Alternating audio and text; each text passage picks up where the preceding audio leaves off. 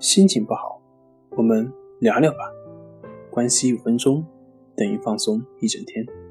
大家好，我是心理咨询师杨辉，欢迎关注我们的微信公众账号“重塑心灵心理康复中心”，也可以添加微信 “s u 零一一二三四五六七八九”，了解焦虑的解决办法。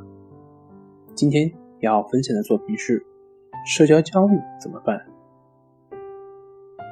社交焦虑的核心在于害怕被他人的负面评价，这种恐惧的关键在于我们所谓的过度自我关注的思维方式上，而社交焦虑的人往往会用一种负面的自我认识来观察自己，它的发作根源可能源于以下几个原因：第一是遗传的作用，研究显示由基因遗传所引发的社交焦虑病例。占百分之十七。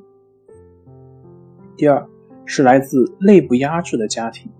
如果一个家庭中父母，尤其是母亲，对孩子的感受很少回应，甚至压制孩子自身的感受，或者更多的批评孩子、挑剔以及控制孩子的行为，对孩子很少给予支持，把孩子的一些羞愧行为视为耻辱。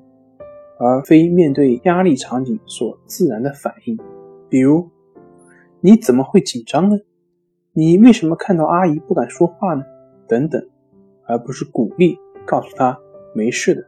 每个人在陌生人面前都会有紧张，通过这些批评会让孩子感受到羞愧，进而产生焦虑。